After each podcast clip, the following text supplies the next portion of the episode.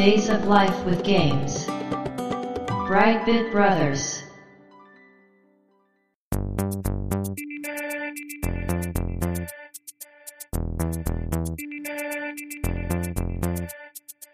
どうも、1P 川崎です。どうも、2P 長谷川です。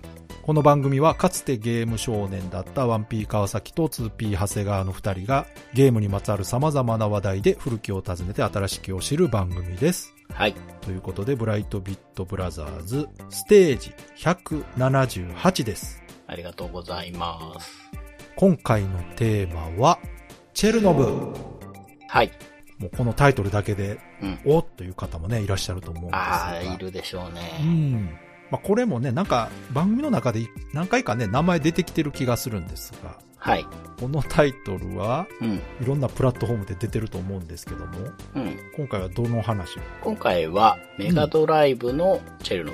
ブについて。ね、メーカーは皆さん大好きなデコと。うん。皆さんかどうかわからないです。一部ね、我々のね熱狂的に好きな人がいる。人気のあるデコですよ。はい。データリスト人気ですね。はい。再生回数でもかなり上位に来てますから、うん、うん、まあ、デコが作ったゲームということでね、うん。うん。タイトルぐらいは聞いたことある方いらっしゃるかなと思うんですが、まあその内容となるとね、うん。意外とはい。知らない人が多いんじゃないかなと。そうですね。うん。これね、撮っててもう10月入って秋ですから、はい。まあスポーツの秋って言うんで、ほ今回チェルノブを話そうとう。思う。どうして？まあね、詳しくは本編あで。うまいことつなぎましたね。はい。わかりました。では続きは本編で話したいと思います。今回もよろしくお願いします。よろしくお願いします。Days of Life with Games. Brightbit Brothers. レッツランニング、行けチェルノブ、我が前に敵はなしというね、キャッチコそピー。んなキャッチコピー？はい、そうです。なんか軽いな。う んまあね、ずっとうん走ってるキャラクターのゲームなんです、これ。そうなんです。なので、レッツランニングなんですけれども。うんうんうん。で、アーケード版がですね、はい。1988年の1月に稼働したそうなんですけれども、うんうんうんうんアトミックランナーチェルノブっていうタイトルでした。ほー。あ、そういうこと。よりわかりやすいタイトルになってますね。そうそう、そうなんですけど、うん。まあ、戦う人間発電所っていうね、うんあの、サブタイトルあの、も、完全にプロレスラーのなんか、設定みたいになってますけど。はい。まあまあ、ずっとね、走ってるっていうのが特徴なんで、はい。まあまあ、スポーツの秋だなというあ、こそうなんですけど。またわかりにくいつなげ方したなはい。まあ、もう一つね、特徴というか、そのゲームを見たことない人、遊んだことない人にとっては、こっちの方が印象に残ってると思うんですけど、はいその、アーケード版のストーリーがですね、うん。原子力発電所の爆発事故に巻き込まれた炭鉱夫、まあ名前をチェルノブなんですけれども、まあ彼が9時に一生を得たんですけれど、うん。まあ異常能力が身についていて。謎の組織デスタリアンがその能力を狙ってくるということで戦うこなるほどとになるというお話なんですね。で、まあ多くは言いませんけれども、うんまあこのタイトルとね、設定で、うんうんまあいろいろあったみたいなんですよ。まあ、あるでしょううん、ね。う。うんん。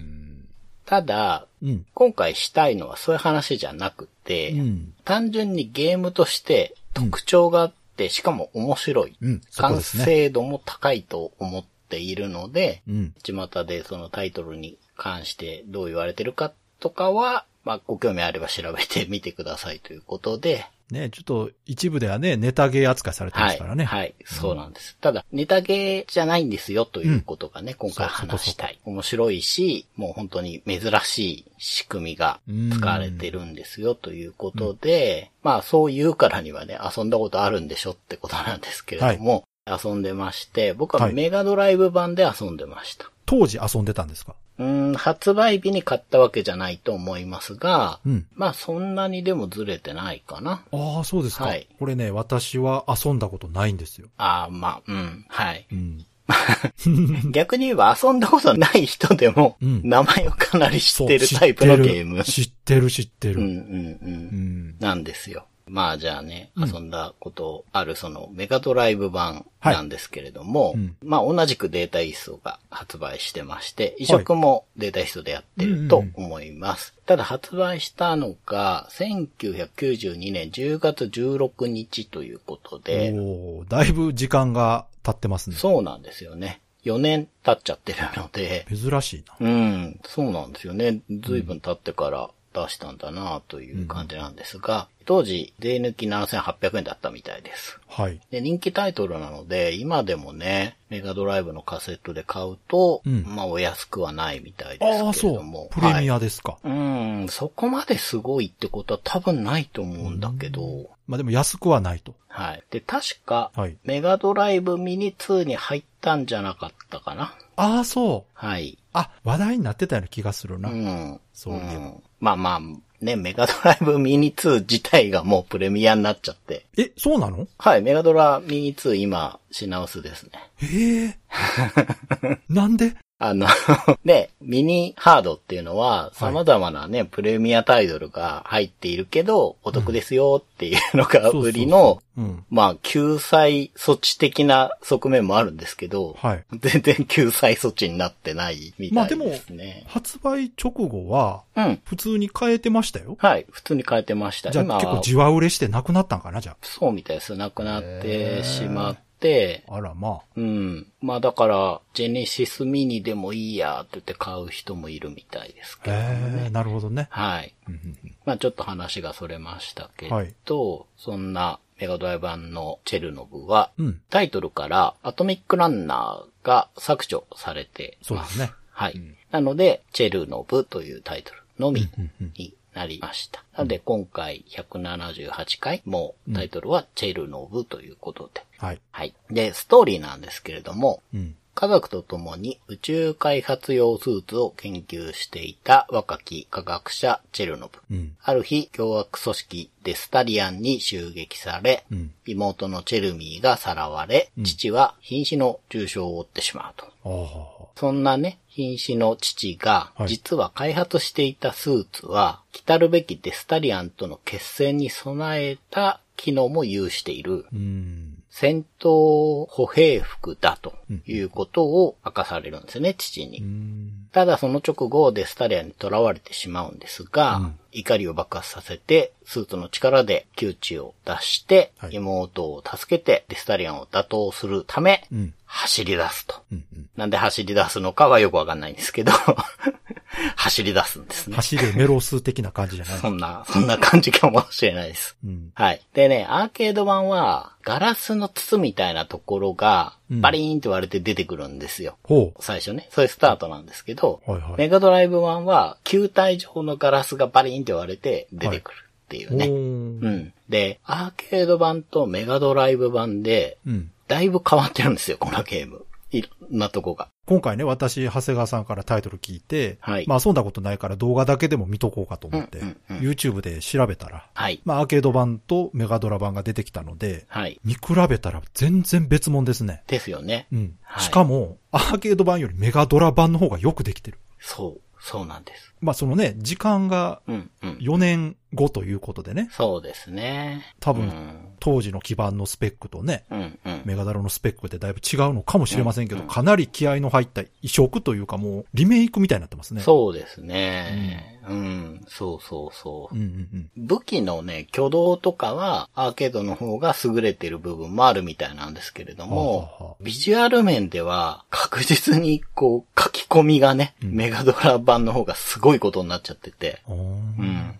まあ、この時代の4年は結構、ご技術が進歩していたのかなとも思うんですけれども、同時にデータイーストの中のアーティストさんたちの技量もね、すごい上がってたんじゃないかなというあー、なるほどね。気もするんですよね。はあ、はあはうん、まあ、とにかく書き込みがすごいんですけど、そうですね。なんかね、無秩序なんですよ。デザイン方向が。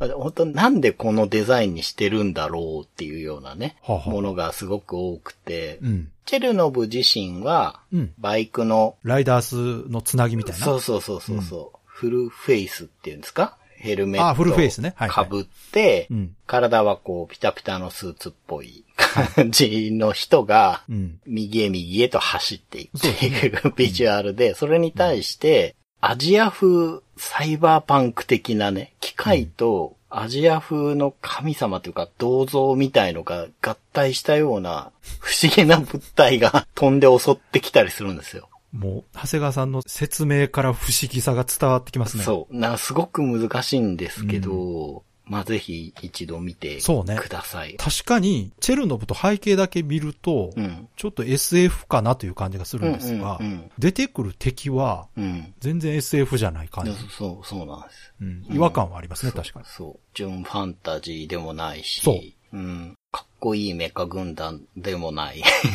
なんかね、なんとも言えない独自の世界を作ってるんですけれども、うん。まあそんな世界の中をチェルノブが右へ右へ走っていくんですが、そんなわけでシステムは横スクロール 2D アクションです。そうですね。ただ、強制横スクロール 2D アクションですあ。厳密に言うと。あれ、強制なんですか？はい、強制なんです。じゃあ、チェルノブは止まれないってこと？そうですね。うーんと、まあ、止まれもするんですあ、けど、止まれはする。ここがね、ややこしいというか、なかなか説明が難しいんですけど、うん。ただ、すごく今の川崎さんの反応はありがたくて、うん。遊んでない人は、うん。単なる横スクロールに見えると思います。動。画見ても。うん。ただあれ、本当強制横スクロールなんですね。うん、じゃあ、戻りはできない。うん、そう、戻れないんです。止まれるけど戻れない。はい。引き返すことができない。あ、じゃああれじゃないですか。スーパーマリオと一緒じゃないですか。あー、そうです、ね。スーパーマリオ戻れないですよ。うん、はい、はい、はい、はい。あの、画面ごと戻ることができないっていうことですよね。えー、あなんていうかな。そういうこと。はい。チェルノブは、一歩も後ろに下がれません。右を向いたままちょっと減速するけども、はい。左を向くことができないってこと？えっ、とね、できるんですよ。あ、じゃあ向、くことはできる。そうですね。じゃあ、ちょっと一旦説明してみましょう。うんそうですねれだけね、本当独特なシステムだということが概要ということで、はいねはい、説明していくと、まあ、強制横スクロール 2D アクションで、うん。敵とか敵弾に接触すると死んでしまいます。はい。ヒットポイント制ではなく、うん一発死です。即死です。あと、穴に落下しても 死んでしまいうます。ん。で、遊んだことある人はよーく覚えてると思うんですけど、うん。独特の死にモーショうんンなんていう、もうこれも説明難しいな。もう昭和のコントみたいなね、両手を上げてバタバタするんですけほうど、ほうほビビーって音がするんですよ。あの、確実にチェルノブが出してる音でもないしなんていうか、メタ的に第三者が、うん。はい、失敗みたいな感じでビビーって音を鳴らしてるような感じにしか取れない音がしあて死んでしまうんですけども、うん。まあ、すごいデコだなって感じがします。独特ですね。はい。で、残機制になっていて、うん。コンティニューができます。最大15回まで。え、うん決まってるの回数。そうなんですうん。厳しいんです。で、この強制横スクロールですけど、はい画面が一定の速度で右方向にスクロールし続けるんですね。ああ、やっぱり、まあ、はい強制スクロールってそういうことですね。はいうん。なので、コントローラーから手を離しても、はい。チェルノブは勝手に右へと走り続けます。あ、そうなの？はい。だから、レッツランニングなんで、えー、独特やな はい。どんどんどんどん行っちゃうんですよ、この人。うん。で、この基本の中で、うん。操作が方向ボタンと3ボタン、ABC の3つのボタン使います。お、メガドラにぴったり。そうですね。そうです。確かに。うんうんうん。そうか。だからメガドラに移植したのかな。いや、そういうわけじゃないと思うけど。うん。でもそうですね。メガドラにぴったり。うんまあ、ハードのうん特色、メガドライブっていうコンテンツ的にも、チェルノブはまあぴったりなとこあります。まあ、どっちかって多分、任天堂ではね、なかなか出せない感じしますよね。うんうん。はい。方向ボタンと3ボタンで遊ぶんですけれども、右に入れると、うん。まあ、画面右へと、まあ早く走るというかね。なるほど。うん。走っていきますと。うんで、じゃあ左入れたらどうなるかっていうと、うんその場で立ち止まります。おううん。戻ることができないので、はい。その場でじっとします。うん。で、下に入れるとしゃがむんで、この時も、まあ、走ってないですよね。だから止まります。うん。うん。ただ、スクロールは勝手にするんですよ、画面はね。はあ、はあはあ、だから、画面の左方向に置いてかれる感じになります。へえ。はい。これが、まあ、スーパーマリオと違いますよね。スーパーマリオは、止まった画面の中で、左右に行ったり来たりできるじゃないですか。できる。チェルノブできないんですよ。左に行けないんです、この人。なるほど。ははい。もう全身あるのみ。あ、はあ、はあ、はあ。なんですね。で、うん3ボタンの使い道ですけれども、うん A ボタンでショットです。はい確か説明書にはシュートって書いてあるんですけれども、まあちょっと多分ね、あの、シュートで通そうとしても僕言い間違えるんで、ショットということで。はい。はい。で、方向ボタンの上、もしくは斜め上と同時押ししてあげると、うん斜め上に球を打ちます。はい。まあ、だから横に打つか斜め上に打つかしかできません。チェルノブね。上は？上はね、確か真上は打てなかった。真上あ真下はいけない気がしますね。うん。ただ、うん。ジャンプ中にいろんな方向に打てるっていう、また変わった仕組みになってへてえ。、しかも、ジャンプ中に打つと、うん。連射速度も上がってるみたいなんですよ。これは独特やな。遊んでる時は全然気づいてなかったんですけど。ちょっとね、速度が速くなってるかどうか分かりづらい動きをするんですけど、うんまあどういう動きするかというと、なんていうか、回転ジャンプするんですよ。うん。前中っていうの。あ、だからあれでしょ、メトロイドみたいな感じ。そうそうそうそう、くるくるっと回るんですよ。うん。で、その間に球を打つと、うん。8方向に飛ぶというか、ああ。なんか伝わりますかね。上とかも、その回転してる状態によってうん。飛んでいく方向があるので、うん。なんでジャンプ中に球を打った方がいろんなとこに打てるので、ああ、独特やけど、うんなるほどね。それがゲーム性になってるんですね。なってます、なってます。うんはい。で、じゃあジャンプはどうするのっていうのはもう B ボタンなんですね。うん。で、方向ボタンを入れない状態で B だけ押すと垂直ジャンプをしますと。はい。で、方向ボタンの左か右と B ボタンを押せば、うん宙返りジャンプと呼ばれるね、こう回転しながらのジャンプになるんですね。うん。だから垂直ジャンプの時はそんなにショットは達者ではないんですけれども、宙返りジャンプ中にいろんな方に打ちましょうというね、まあ、回転ショットと呼ぶみたいなんですけれども、この時は8方向に球が出るので、うん。まあ、普段はね、真上に球を打つことができないのでうん、これをうまく使っていきましょうということになります。で、攻撃手段がショットだけではなくて、はい。交換スーパーマリオと一緒ですね。踏みつけができます、ジェルの。ええそうなんや。うん。ちょっと面白いですよね。ええどういうこと？あの、垂直ジャンプ中かう、ん。宙返りジャンプの終了時。うんうん。動画でモーション見るとわかるんですけど、うん。片足の膝は立ててるんですけど、もう片方の足はこう垂直に伸ばしてるので、そっちのかかとで踏むようなイメージね。ああ、なるほど。で、敵に乗っかると踏みつけ攻撃になります。おーで、この時に踏みつけた後にうん、ちょっと跳ねるんですよね。はい。チュンリーと一緒ですね。おーなるほど。はい。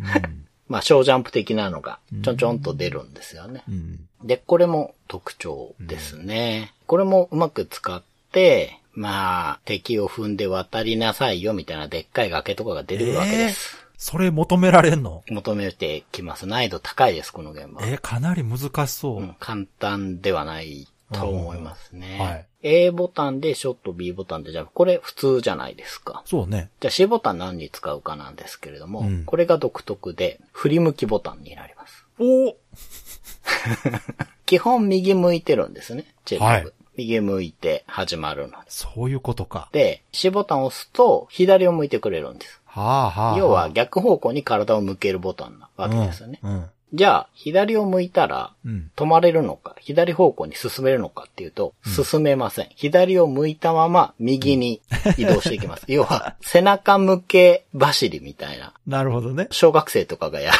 はいはいはい。が出るんですよ。あだからもう、何が何でも右に走る。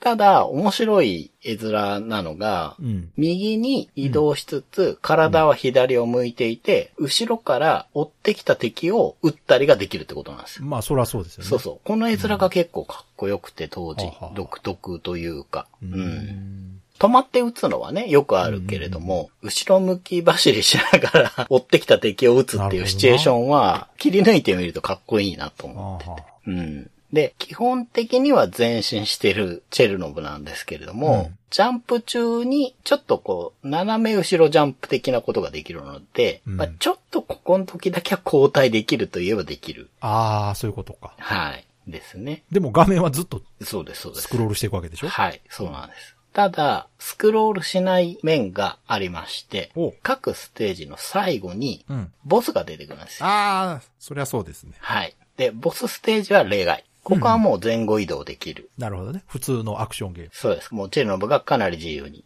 動くことになります。こういう仕組みなんですけれども。えー全然画面だけ見てたら、確かにね、なんか変な動きしてるなと思うんったんですよ。うんうん。そういうことか。そうなんです。ちょっとね、宙返りジャンプだったり、シルバーのピタピタのスーツだったりっていうとこもあって、うんうん。体操選手的なかっこよさがあるというか、チェルノブ自体もムキムキマッチョっていうよりはシュッとしてる細マッチョなので、そうですね。うん。胸に赤いパーツが外装みたいなのがついてたかな。うん。あとはあの、やっぱりこう、走るっていうところがすごくうんコンセプトになってるせいだと思うんですけど、うん、うん。走りのアニメーションの枚数多いですね。多いですよね。うん。なんかこう、ちょっと滑ってるといえばそうなんですけど、うんでもなんかぬるぬる動いてましたね。そうそうそうそう。こう、なんていうかな、スクロールの速度と、うん。人間の一本の速度とか 噛み合ってないそう、から、全然あの、あってはないけどそ、でもすごくなんか動いてる感じがする。気持ちよさはあるんですよ。うん、なぬるぬるしてる。そうそうそう。で、ジャンプもかっこいいし、うんその、チュンリュみたいな踏みつけね。あれも、結構、うまくやると気持ちいいんですよ、かなり。あーなるほどうんうんうん。踏みつけっていうのは踏むと一発で倒せるんですか？いや、あれは、ショット一発分ぐらいはあるのかなあなるほどなるほど。うん。そんな強くはないですね。うんどっちかっていうと、位置を掴んでいくというか、その、まあ、ボスの攻撃を踏んで、ちょっと回避したりとあかあ、、そう、すごいテクニカルですね。そうそう、そういうことも一応できるようになってるんだと思うんですよね。だから、やり込みにはなってると思います。上手い人とかは、思いもよらんとこで使ったりするんじゃないかなと思ってるんですけれども、Days of Life with Games. Brightbit Brothers. こういう操作で、うん。全7ステージを駆け抜けていくんですが最初が地下洞窟神殿っていうところから始まるんですね。はい。で、その次が沼エリアで、うん。その次は密林。うんで、次がエジプト風の砂漠。ほうほう。で、次がアステカ風の遺跡。で、次がガウディ風建築群。面白いな、それ。で、最終的にニューヨーク。え？都会？そうですね。チェルノブの映像のイメージで、自由の女神のイメージないですか、いや、わかんないですねあ、そうですか。うん。まあちょっとネタバレですけど、うん最終ボス、自由の女神の前で戦うんですよ。へえ。前って、もう本当目の前っていうかもう、そのチェルノブは自由の女神に乗っかってるんですよ。だから足場が自由の女神の肩とかになってんの。うんうんうん うん。なんで結構ね、これはインパクトのある絵面だったんですよ。へえ。うんうんこういうね、変化に富んだステージを進んでいって、そのステージの最後には、うん。ステージにあんまり関連性のないデザインのボスが待っていると。いうことで、なぜか土偶とか出てくるんですよ。なんでって。なんか、すごく自由にデザインしてるんですね。そう、すごい自由なんですよ。なんかコンセプトとか、まああるんでしょうけどね、ちゃんと。うん。謎の組織デスタリアン。本当何なんだろう？宇宙人なのかな？よくわかんないんですけど。宇宙人っぽくはあるけどな。うん。でもね、うんアステカ風とかね、エジプト風とか そういうね、あと道具とかそう、なんていうか、古代遺跡的なモチーフもいっぱい入ってるほうほうほう。ことが多くて、背景は特に。う。うんん。ガウディ風建築群とかね、もう本当 一体何をやってるんだみたいな画面で面白いんですけどね。うん。で、アイテムもありまして、うんうん。基本的にショットを強化していくんですけれども、はいアップってん？書いてある、あの、うん。文字のアイコンがあって、うんこれが3色あるんですけど、はい。まあ、色に応じてショット性能がパワーアップすると。うんうん。で、赤いのだと火力が上がって、うん青は連射速度が上がっ黄色は射程距離が伸びるというねうん。で、それぞれ3段階パワーアップするといううん。仕組みになってるんですけど、これが基本的なショット強化なんですけど、うん。ショット自体も6種類ありまして、はい。いろんな弾が撃てるんですけど、うん。まず、高視力光線っていうのが初期装備ですね。うんうん。ファミコンのグラディウスのレーザーみたいな、端っこまでいかない長い棒みたいなレーザーが飛んでいくっていう。はいこれが基本装備です。で、これは連射可能で、うんパワーアップするとビームが太くなって、こう射程とか弾速も上がっていくっていうね。うんすごい、ベタな初期装備らしい初期装備なんですけど、うん。これがいいのは、これだけでも結構かっこいいんです、チェルノブ。普通にかっこいい。うん。うん。であと、降臨って呼ばれるものがあって、うん。炎の輪っかみたいなね。うん。で、こいつすげえ強そうなんですけど、はい。威力あんま強くないっていう。あ、そうなんだ。うん。なんか威力弱めなんですけど、幅が広いってあいうね。あ、広範囲に攻撃そうできる。そうそう。直線攻撃系。で、あとね、重力奮動っていうのがあるんですよ。あ、かっこいい。かっこいいですよね、この言い方。なんだろうこう、なんか昭和っぽいんだよな。奮動がまずね、かっこいい。そうだ。今の時代ピンとこないそうだ。奮闘っていう言葉今言わないから昭和っぽく思うんだ。そうそうそう。うん。なんかね、未来忍者とか思い出す感じの、うんこう、うんうんくっつかない漢字2文字が合体してる重力奮闘ですけど、複数の玉が円運動をしながら飛んでいくっていうね。うんうんうんまあ、奮闘なんてぐるぐるぐるって回りながら、それ自体が飛んでいくっていう感じなんですけど、すごい武器や。なんか、本当敵のデザインもそうですけど、うん。攻撃も統一性がないですね。ないです。えっと、まず、普通、高視力光線が最後じゃないですか。ああ、そういうこと。うん。レーザー兵器から始まって、奮闘になるんですよ。そうか。逆でしょって思ってました、当時ね。高校生ぐらいの時遊んだのかなうん。で、この重力奮動はですね、うん。パワーアップするとボタン1回で出る奮動の数が増えるっていうタイプの。パワーアップをしていきます。はい。で、もう見た目通り威力は強いっていうね、うんタイプで。で、次がブーメラン。ああ、ブーメランね。ブーメラン。鉄でできたようなブーメランをはあ、ね、飛ばすんですけど、うん。僕はずっと鉄のブーメラン投げてると思ってたんですけど、うん説明書読んだらエネルギーブーメランって書いてあったんで、どうもエネルギーそうか。体らしいんですが、物質じゃない。みたいですね。うん。うん、なんか鋼に見えてたんですけど、うんまあこれはブーメランなんで往復能力を持っているというか、なるほどね。うんで、射速も連射も優れてる。ほうほう結構使う人が多いんじゃないかなと思う武器ですね。うんはい。で、まあこれがチェルノブ好きな人は覚えてると思われる武器、赤城山ミサイル。え、それ正式名称？これ正式名称です。すごいな。はい。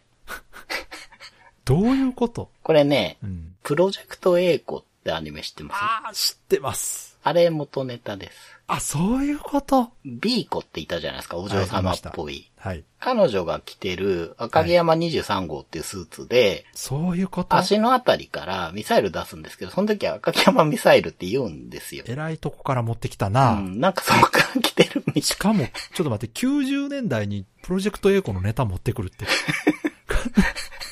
かなり、あの、ね、今結構置いてけぼりな方も多いかなと思うので、まあよかったらちょっとプロジェクト A を調べてみてください。結構可愛いですよね。はい今見ても。うん80年代後半のオリジナルビデオアニメブームの中で作られた、うん。高品質なオリジナルアニメのはい。メジャータイトルです。うん、メジャータイトルです。メジャータイトルですそうねうん、そうです。かなりメジャーだとうん思いま、す。うん。はい。その赤城山ミサイルが撃てるのがチェルノブなんですけれども。すごいな。はい。で、弾速と威力はちょっといまいちなんですけれども、うん誘導するんで、サーチ能力持ってるので。はあはあまあね、アニメでもちゃんと誘導弾でしたよ。うーん。英子が這いつくばって逃げてましたから。なるほどね。うん。で、当たった時の爆風にも攻撃判定がどうもあるらしくて。おー強い強い。うん。で、ボタン1回で弾がね、一気にバーって発射される。ああ、いいですね。やつですね。うんで、まあ、最強って言われてるのが最後の武器で、非鉄球っていう、飛ぶ鉄球とか言って非鉄球。なんですね。これが三方向に飛んで手元に戻ってくる鉄球で、おーこれがね、アーケード版と全然違くなっちゃってるんですよ。はい。で、アーケード版は電気ムチっていうものだったらしいんですけれども、はいまあ多分ね、うんここは移植が難しかったとこなんだと思います。そういうことうムチ的なね、伸びて、ああ、そういうことか。長さを維持したまんまの飛び道具って、家庭用のハードってちょっと難しいイメージあるじゃないですか。あのスプライトとかの関係でね。はいははいいはい。そういうことね。まあこれは変わっちゃったんだと思うんですけど、うんちょっと僕の記憶だと強い武器だったと思うんですけどね、非鉄球ね。うんうん。まあ僕は結構ブーメラン使ってたイメージがあるんだけど、うん。この6つのね、うん。まあどれも特徴的な。いや、もう癖がありすぎて、どれがどう強いのかもピンとこないですけど。はい。ただ、上手い人は、このボスにはこの武器、あやっぱりちゃんと、はいうん、攻略して、いや、それは当然そうなりますよねう。んうん使っていくようです。うんうんちなみに僕は当時、結構遊んだんですけど、はい5年ぐらいで止まりましたね。あ、難しいな、やっぱり。うん。どうしてもそこから先行けなくて、そうか。一時期やり込んでたんですけど、うんその敵踏んで渡るみたいなところとあか、あ、やっぱりね。はい、そういうとことかがちょっと厳しくて、クリアしたことは実はないんです、ああ、そうですか。うん。ただ、今回動画でね、ちょっとエンディング見たんですけれども、はいうん結構びっくりするエンディングだったんですが。どうもアーケードを元ネタにしてるようで、そこは、ほうほうほうまあまあ言っちゃうとアーケードってバッドエンド的な終わり方をすると。なるほどね。ただあメガドライブ版はそこにもうちょっとこう救いがあるアニメーションというか、寸劇が追加されてるので。ああ、それはちょっと気になりますうん、ね。うん。まあここは変わってるんだなと思ったんですけど、残念ながら自力で見ることできなかったですね。まあしょうがないですねうん。はい。まあ、あの、ラスボスね、倒すとスタッフロールが流れて、う。はい。その後チェルノブが、うん。右へどんどん走っていくんですおよ。で、その、チェルノブの頭上にうん、出てきた敵がお、スイって出てきて、はいそのキャラクター名が出て消えてってっていうの。ななんかよくわかんないけど、スタッフロールの後に敵紹介みたいのがあってね、ああ、敵のキャラ紹介してく そうそうそう。れる。っていうね、不思議な。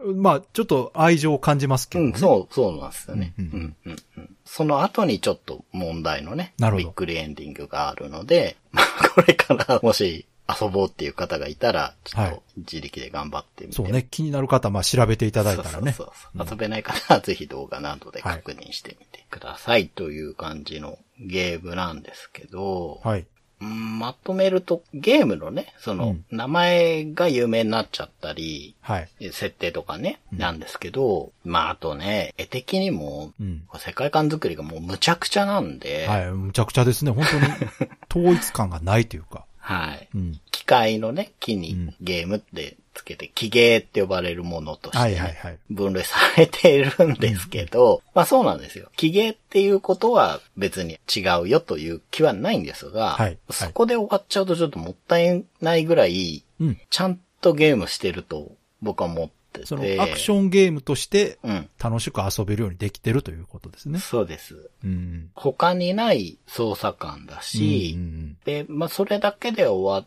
てないうん気持ちよさだったり、ほうほう攻略がちゃんとあると思うんですよ。ううんん。だから当時買ったメガドライブのソフトの中でも、うんお気に入りというか、とっても魅力的で。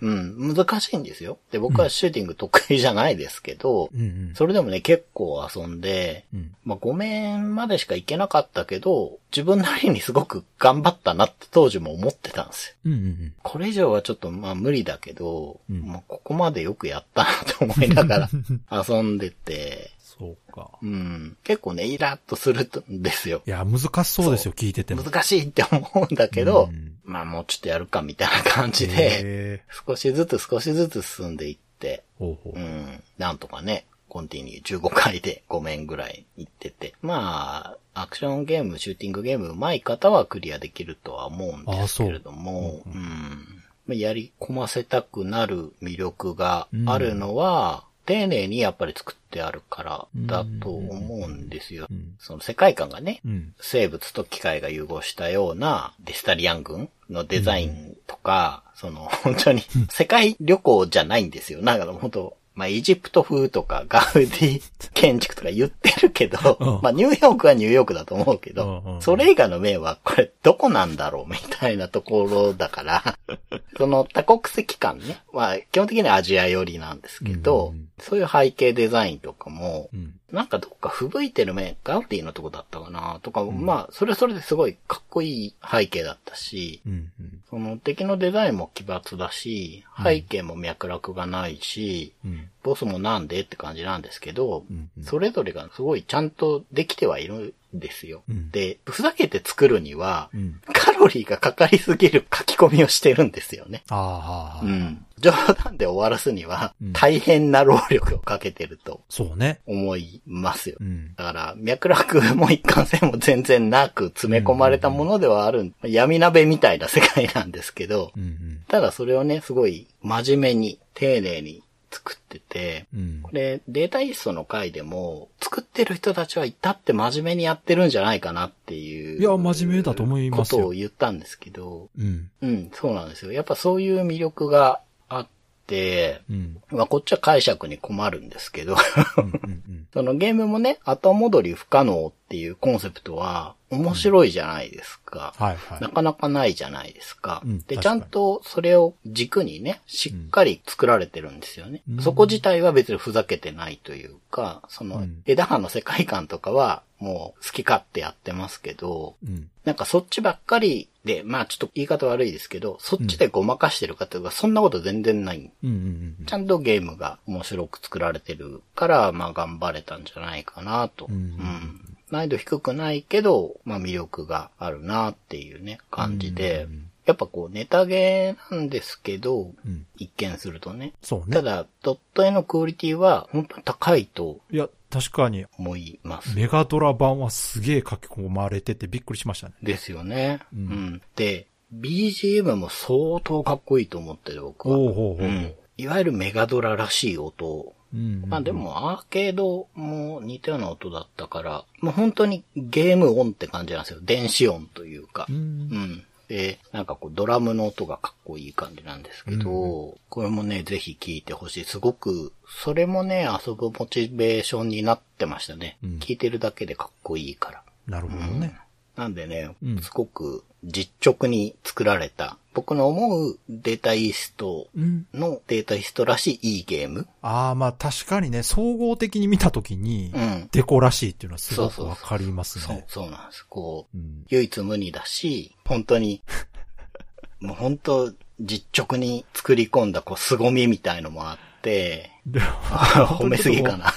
開発経緯が知りたいですね。はいはいはいはいどういう感じで作ったのかうんなっていうねう。んうん。でね、うん。調べてた時に、はい。ちょっと出てきて面白いなと思ったのが、うん。一番最初は、スピード感のあるゲーム作ろうってとこからどうも始まったらしいんですね。なるほどうね。ん。それを聞くと、その強制スクロールってわかりますね。うん、そうなんですよ。でうん、こっから先はデコだなって思うんですけど、はい。まあ早く動くものって車とか飛行機だなとうん。思うんですけど、うん。まあそれはありきたりだよねってことで、なるほど。人間走らそうと。おでも人間の速度じゃない、うん。スピード感のあるゲームを作るんだってことで、うん。じゃあもう超人だなっていうことで。おうおうで、スパイダーマンのコミックの影響で。放射能で超人化したっていうことらしいんですよ。なるほどね。うん。スパイダーマンなんや。うん、そうそうそうそうそう。スパイダーマンもね、まあ、いくつか設定ありますけど、放射能で変異した雲に噛まれてそうねっていうね、設定ありますから、うん。うん。まあ、それに影響されたっていうようなね、ああ、それはすごい納得ですね。そういう説がね、あるみたいですね。うん。というね、うん。狙って作られたバカゲーとかキゲーっていうのも、はい。あるなって思うんですよ。で、うんそれにはそれの楽しさがあるなって思うんだけど、うん。これは多分、そういうつもりはないんじゃないかなと。ああ、はあ、はあはあ。チェルノブというか、データイストの一部のゲームは、うん。そんなつもりはないというか、まあそうだとしても、うん。もう無秩序すぎて、なんていうかな。こういうことやったらびっくりでしょ、驚くでしょっていう、うん。体なんだけど、結局、そっち方向のあるあるのゲームっていう、こう伝わるかな。まあそういうものもいっぱいあると思うんですけど、うん。なんでこうなんだよっていう、常に不思議な気分になるんですね。で、うん。ただそれがすごく好きなんですよ。ああ、はあ、はあ。もう本当よそじゃお目にかかれなくて、確かにね。う。うんん。こういうのが面白いってことだよなって思うんですよね普通に考えた、ら、雑魚の敵考えた時点で、これはちょっと世界観に合わないんじゃないかとかね。うんうんうんうん。これ武器、なんかバラバラじゃない？これとかね。うんうん。なんかね、ちょっとあんまり引き合いに出すと良くないかもしれないですけど、うん。まあ、例えば超兄貴。うん。あれってまあ、狙ってる気ゲーだと思うんですよ。ああ、なるほど。で、うんうんもちろん遊んでる人たちのうんこう願望をちゃんと叶えて作ってるから人気なんだと思うんですよ。はい。こういうことあったら面白いよねっていうののちょっと上をゲームが答えてくるっていうのが、どんどんどんどん積み重なってるのが僕は超兄貴、そういうもんだと思ってて、それすげえ気持ちいいじゃないですか。うんうんうん。でも、チェルノブは、うん。うん？ん？んん？っていう状態でずっと行くんですよ。ね確かにね。うん。で、まあ全然似て非なるものというかね。ううんん。こっちはこっちですごい魅力があるなっていうまあね。確かにななんか、狙ってる感じはしないかなうん、狙ってるとしたら、滑ってますよね。理解できないもん。共感できないですよ。うんうんいやもう本当にね、不思議、うん。不思議ワールドって感じですよ。そう。グロくもないし、そかっこよくもないんですよ。う。うん。これじゃあ、ダサいかっていうと、まあ、ダサかっこよさはちゃんとあると思うし、うーん、まあ、抑えるべきところはきっと抑えてるんだろうなっていう感じはするんしかもです、けどね。その時代考えるとね、90年代入ってからのデザインとして考えて、まあ、ああもともとのね、アーケードに比べたら、うんうんうん。随分変わってるから、はいはいはい。その時代の今風にはうん。合わせてるんだとは思うんですけど、うんうんまあそれにしても、やっぱりこう、うん。当時の他のゲームと比べてもう、ん。相当個性的なグラフィックとデザインだと思いますけどね。そうですよね。うん。90年代のうん。ドット技術ではあるけど、うんうんうん90年代の流行りのエッセンスでできるなっていうあ違うもうそれはないわも全然ないですよね。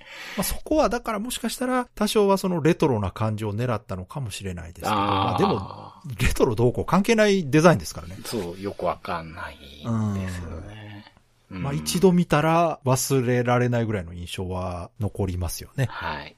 うんぜひね、まあそういう変わったね、映像と、あと、ほん本当にかっこいいんで音楽がう。ん。もう、まあよかったら聞いてもらいたいないとや。これね、もう、今回ここまで聞いたらもう絶対動画見ないわけにはいかない気になって、しょうがないんじゃない？知らない人。うん。え、こんな長谷川さんが説明しにくく話してるゲーム、どんなんやねんって思うでしょ、これ多分。そうそう。説明はすごく難しいんですけど、うん熱意の量みたいなものがあるとしたら、はい。エドワード・ランディ界に僕はテンションが近いんですね。わかるわかる。まあメーカーも一緒だけど。近い近い。だからエドワード・ランディなんかは、目指したとこわかるんですよ。、そうそう、そうなんです。映画みたいなそものを目指したじゃう。ないです。か。あれはドストレートなんですよ。そう。うん。だからチェルノブはその、どこを目指したのかが わからない。わかんないですね。うんうん。でも、そのおかげでん、本当に唯一無二のものになってるっていう感じはする。はい。うん。なってると思います。で、遊べるね、環境があんまりないので、んあーそうね。うん、ちょっとそこは残念なんですけど、もし遊べるね、人がいれば、ぜひ。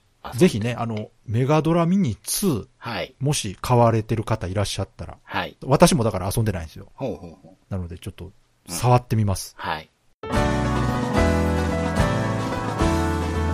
Days of Life with Games. Brightbit Brothers. では、そろそろエンディングなんですけども、はい。今回も長谷川さんのレトロゲームプレイレポートお願いします。はい。レトロゲームプレイレポートではゲームシステムだけではなく、ストーリーについても隠さず話していきますので、これからラグランジュポイント遊ぼうという方は、最後まで飛ばしていただければと思います。はい。前回ね、タムくんが、まあ、残念に。そうそうそう。すごい、急になんか、はい。びっくりすることが起こって。うん。うん。オレギにね、やられちゃったんですけど、で、まあ、そのオレギも実は、もっと人間だったというねうん、ことが分かって、その後ね、一気に行ける場所が増えちゃいまして。ああ、そう。はい、そうなんです。シャトルを使えるようになったので、うんまず多層構造のね、サテライトベースでこう、でっかい基地みたいなところに行けるようになるんですよ。はい。で、ここに東郷会長っていう人がいるんですけど、うん。まあその人に会って、ライセンスカードっていうのをもらうと、ポテトエリアってとこと、コーンエリアってとこと、オレンジエリアってとこに行けるようになるんですね。ほうほう。で、まあそこ用のマップファイル2っていうのをもらうんですけど、うん。で、そのポテトエリアっていうのに最初行ったんですけど、はい多分ここが一番敵が強くないと、今のレベルに合ってんだろうなと思って行ったんですけど、その、カサゴみたいなやつに、はいピラニアとカサゴがくっついたようなやつに、うん。吸血されて、貧血になるんですようん。うん。あ、貧血ね、言ってましたね。でもう、イラッとして、う。うんん。コーンエリアっていうかなり強いところに行ってですね、基地からちょっと出て戦ったら、すぐ戻って回復してっていうのを、もう繰り返して、あ言ってましたね。なんか、はい勝てるようにレベル上げてやる。はい。これ始めたのがレベル21ぐらいだったかな。ほうほう。今ね、レベル38です。すごい。これもう余裕じゃない？これ。めちゃくちゃ上げましたよ。これもう余裕でしょ、これ。かなり強くなったし、うんお金もザクザクに持ってる。余裕でしょ、これ。はい。で、サテライトベースに行くとですね、うん。武器合体ができるんですよ。あ、言ってましたね。はい。うんうん。これで強い武器をね、どうやったらできるんだろうってこうトライアンドエラーしながら作って、はいはい。今結構今のレベルには見合った強い武器になって、いやいや、だいぶ強くなってるからもう、こ今いるところはサクッとクリアできそうじゃない？はい。さすがに。できました。あの、あやっぱりポテトエリアに、そのね、強い状態でこう、肩で風を切るように行って、その、吸血するやつもバタバタ倒して、はいはい。どんどん進んで、うん。バイオトリデっていうのを抜けて、ほミュウ研究所、ミュウって種族なんですけど、はいあの語尾にミュウってつく、なんかウサギみたいのがいるんですけう。わど、かりやすい。それの研究所の最下層で、その、うんミュウ翻訳機っていうのを手に入れて、ほうほうほうはい、それがないとね、会話できないので。うんうん。で、会話できるようにして、うんで、まあ、オレンジエリアに来ているという感じですね。なるほどね。うん。で、ここで、なんかね、新しい人と出会って、で、まあ、話してなかったんですけど、ロボットとか、いろんなね、戦士とかと会ってて、これがサテライトベースに酒場があって、はいなんかルイーダの酒場じゃんって思ったんだけど、うん。そこに行くと仲間の入れ替えができるんですよ。で、結構ね、登録してる人がいるんだけど、うんまだ一切変えてなくて、はい。ただ、回復の能力うん。が、今、レベルがいくつまであるのか5段階くらい多分あるんだけど、うん。主人公が2が使えて、はい最初から一緒にいるこう、ガタイのいいデニスってやつが1レベルの回復できるんですよね。うん。で、他の2人があんまできないんですよ。はい。なので、一番最近仲間になってくれるって言った人は、うん回復4とか持ってるので、うん。ちょっとね、入れ替えようかなっていう準備を今してるとこですね。だからこれ入れ替えたら多分その人がレベル低い状態になっちゃうから、うん。まあ、ちょっとまた上げて死なない程度に。ただまあほうほ、オレンジエリアかコーンエリア、どっちから行くのがいいのかな。どっちでも選べるんですか？そう、行けちゃうんですよ。うーん。うん。じゃあそこは自由度あるんですね。あります。ありますけど、うん。間違えると、うん。すごい手痛いしっぺ返しとか、敵やつめちゃくちゃ強いかえ、ら。あ、やっぱりじゃあ、うん適切な順番は存在するんや。そうそうあそう。うーん。で、多分ちゃんと話聞いてれば、うん。この順番かなってわかるんでしょうけど、あ、そ一気に行けるとこが広がって、うんその各エリアのうん。うん。統治してる偉い人の名前とかも一気に増えたから、なんか何が何だかよくわかんないんですよ。そうかそうか。うん。そうなんですね。なんかあれですね、ドラクエで船手に入れたああ、そう、そっくり。うんそう。あの、もうちょっとどこ行ったらええねん。そう、もうちょっと段階踏んでくんないみたいな感じなんですけど。ね船から陸降りた瞬間に強い敵出てくるっていうね。そうそうそう、うんとりあえず翻訳機が必要だよってことと、うんうん。あとなんか水路で阻まれてていけないけど、水が枯れたらいけるよって話を言われてるけど、あは枯らす方法がよくわからんなっていうことで、翻訳機の方を先に取ってきたんですよ。う。うんん。そしたらそこからなんかね、また別の船というかこう移動手段みたいなのが使えるようになるよみたいな。最初いたエリアに戻ればうん。使えるようになるよみたいなこととか言われたから、もしかしたら、こうちょっと、セラミシティか、はい。に戻ったりした方がいいのかもしれない。まあ確かに、最初行った頃にの端から端まで行けたわけじゃないんですよ。その前行ったパイロットロボット、パイロボットの段階がまだもう一段階上まで行けるはずだから、うんうんうん。もしかしたらそっち散策した方がいいのかもしれないんですけど、まあでも十分レベル上げてるし。どっち行っても大丈夫ですよ。そう。もうめちゃくちゃ強くしましたからね。ねうん。そこを上回るぐらい強い敵出てくるかもしれない。まあ出るかもしれないですけど、まあでもレベル上げてよかった。ね。かなり気持ちよく遊べるようにああ、なりましよかったですね。た。楽しくなってまいりました。あの武器合体も楽しいし。そうそうや。っぱりね。そう。で、僕結構レベル上げが苦じゃない人なんで。うんうんううん。わかる。私もそうですよ。私もロープレイのレベル上げ好きなんで。うん。うん。楽しくなってまいりました。じゃあ、まあ今回はね、い。お話というよりは、うん。状況説明な感じでしたけど、はい次回あたりはお話がまた進みそうな感じですね。そうですね。はい。はい。では、いつもの告知お願いします。はい。ブライトビットブラザーズでは番組に対するご意見、ご感想、あなたのゲームの思い出やゲームにまつわるエピソードなどお便りお待ちしています。ホームページ右側のメールフォームや番組の X アカウントへの DM などでお送りください。ホストの場合は、ハッシュタグ BB ブロス。BB がアルファベットでブロスがカタカナをつけていただけると見つけやすくて助かります。よかったら番組 X アカウントフォローしてください。よろしくお願いします。よろしくお願いします。ということで、今回は、シェルノブでした。い、や、今回も、なんか前にもあったような気がするけど、この伝えきれない感じというかね、非常にこう、言葉では説明できない。でも、見てもらえばすぐわかるというね。はただ、さらに今回は、見ただけじゃなくて、やっぱりプレイしてもらわないとわからない、こう、手触りの部分もありますね。い。そうですね。うん。うん強制スクロールの感じとかはやっぱり触ってみないうん。とわからなそうなので。そうなんですよね。まあでもどっかでね、アーカイブ化してほしいとこですようん。ねし。てほしいですね。データイーストのゲームはね。うんまあやってくれんじゃないですかね。デそコは結構これからババンと来そうな気がするな。うんうんアーケードアーカイブスあたりで。まだね、手つかずなものというかね。いっぱいありますからこうなんていうか、こう、いい状態でうん移植されてなかったりとかもね、こう、チェルノブもね、うんサターンに移植する計画があったらしいんですよ。マジで？うん販売予定の中に名前があった時期があるんですえよって。ーうんそれ移植じゃなくてもしかしたらリメイクやったんじゃない？ああ、どうなんだろう。サターンや。いやでもぜひね、してほしいし、うん。はい。する意味のあるタイトルだと思うんですよ、やっぱうん、り。うん、うん、知名度はネタ的なものだけじゃなくて、やうん。っぱりファンの人もいると思うんでね。はい。うんうん。そうそう。ゲームがね、楽しかったということで、覚えてる人もそういう人もね、絶対いる。少なからずいると思うんですよだかね。らね、どっかのタイミングでね、ぜひ出してほしいところですね。はい。では、今回も最後まで聞いていただいてありがとうございました。ありがとうございました。